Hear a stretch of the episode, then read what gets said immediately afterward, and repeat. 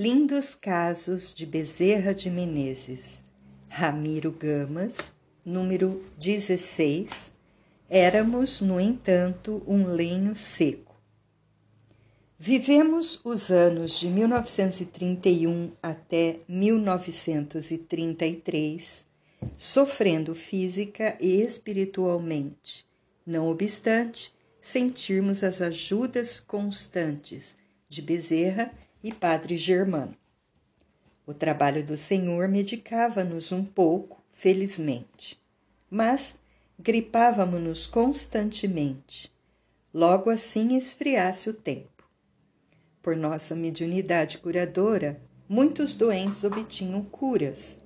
Entretanto, nossa vez ainda não havia chegado para que se confirmasse que apenas éramos um instrumento muito humilde da misericórdia do alto.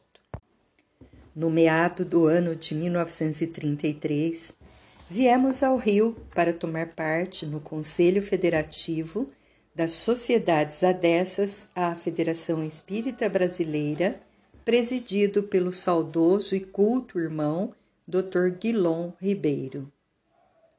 Por doente, apenas assistimos à reunião final desse benemérito conselho que realizou uma verdadeira parada de fraternidade. Conhecemos aí Manuel Quintão, Dr. Guilom Ribeiro, Carlos Embaçaí, Leopoldo Machado, Diamantino Sá e outros queridos confrades da velha guarda. Os amigos apiedaram-se do nosso estado físico e o doutor Guilom Ribeiro, olhando para Manuel Quintão, com aquela sinceridade que lhe caracterizava o belo espírito, disse: Quintão, vamos pedir ao bom Bezerra pela saúde do Ramiro, que precisa trabalhar, pois faz parte de nosso familistério espiritual. Manuel Quintão concordou e um mês depois, já em Três Rios, recebemos uma carta de Manuel Quintão trazendo-nos uma receita homeopática e os seguintes dizeres confortadores. O caruável Bezerra prometeu-nos pedir à Mãe do Céu por você, por sua saúde, a fim de que o lenho seco ainda brote. Guardamos aquela carta tão boa umedecendo-a com o nosso pranto de reconhecimento. E desde daí, graças à Mãe do Céu, começamos a melhorar. Não mais nos gripamos, as tonteiras desapareceram e fomos aumentando de peso de 42 para 50 e mais tarde de 50 para 60, nos quais estamos até hoje. Número 17 primeiras flores de seu coração.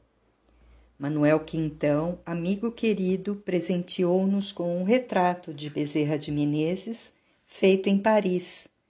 Colocamo-lo em lugar de destaque em nossa sala de visita, bem à mostra, como até hoje está.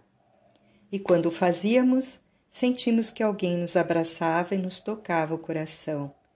Era o velhinho carinhoso, o saudoso médico dos pobres, que vinha perfumar-nos a alma, em gratidão ao nosso gesto com as primeiras flores de seu coração. De quando em quando o olhamos tão simpático, com as barbas brancas e o olhar sereno e meigo. E lhe pedimos conselhos, e sempre nos atende. É por isso o nosso termômetro espiritual porque, olhando-o e pela maneira como nos olha, nos certificamos se está ou não contente conosco, se estamos ou não pelos atos, contentando-o, porque servindo a nosso Senhor Jesus Cristo, nosso caminho, nossa vida, nossa verdade. Número 18. Pensando no futuro dos moços. Da única vez que comparecemos ao Conselho Federativo em virtude de nos acharmos enfermos, tivemos a felicidade de, por algumas horas, conversarmos com o Diamantino Sá, então presidente do Centro Espírita Amaral Ornelas, de que fazemos parte hoje, e Leopoldo Machado, presidente do Centro Espírita Fé, Esperança e Caridade de Nova Iguaçu. Inspirados todos pelo alto, falamos sobre o futuro dos moços, fazendo planos a seus benefícios. Leopoldo Machado contara-nos um caso a que assistira em Nova Iguaçu de um moço que se embriagara e em praça pública exibira suas derrotas. Era preciso, sentíamos todos, pensar no futuro dos moços espíritas, prepararmos neles nossos continuadores e, sem que soubéssemos, estávamos sendo intuídos pelo alto, a fim de que cada um de nós realizasse seu trabalho no centro espírita que servia a favor da mocidade espírita brasileira. 19 nascem no Brasil as primeiras mocidades espíritas. Sentimos que o anjo Ismael, que supervisiona o movimento espiritual do Brasil através do evangelizador brasileiro, trabalhava o coração dos espíritas vigilantes, inspirando-os à tarefa programada por Jesus. E assim, a primeira mocidade espírita é fundada em terras de Araçatuba, em São Paulo, segundo soubemos, em 1933. Diamantino Sá, no Centro Espírita Amaral Ornelas, do estado da Guanabara, funda as aulas de moral cristã do Departamento de Ensino Evangélico em 1934. E em 6 de setembro de 1936, dois anos depois, funda a Juventude Espírita Amaral Ornelas, resultante daquelas aulas constituindo-se essa juventude a segunda do Brasil. Leopoldo Machado, em seguida, no mesmo ano, em 1936, funda a terceira, em Nova Iguaçu, no Centro Espírita Fé, Esperança e Caridade. Em Três Rios, no Grupo Espírita Esper Fé e Esperança, em fins de 1934, na Escola do Grupo fundamos a aula de Icleia, que começou a funcionar todos os sábados.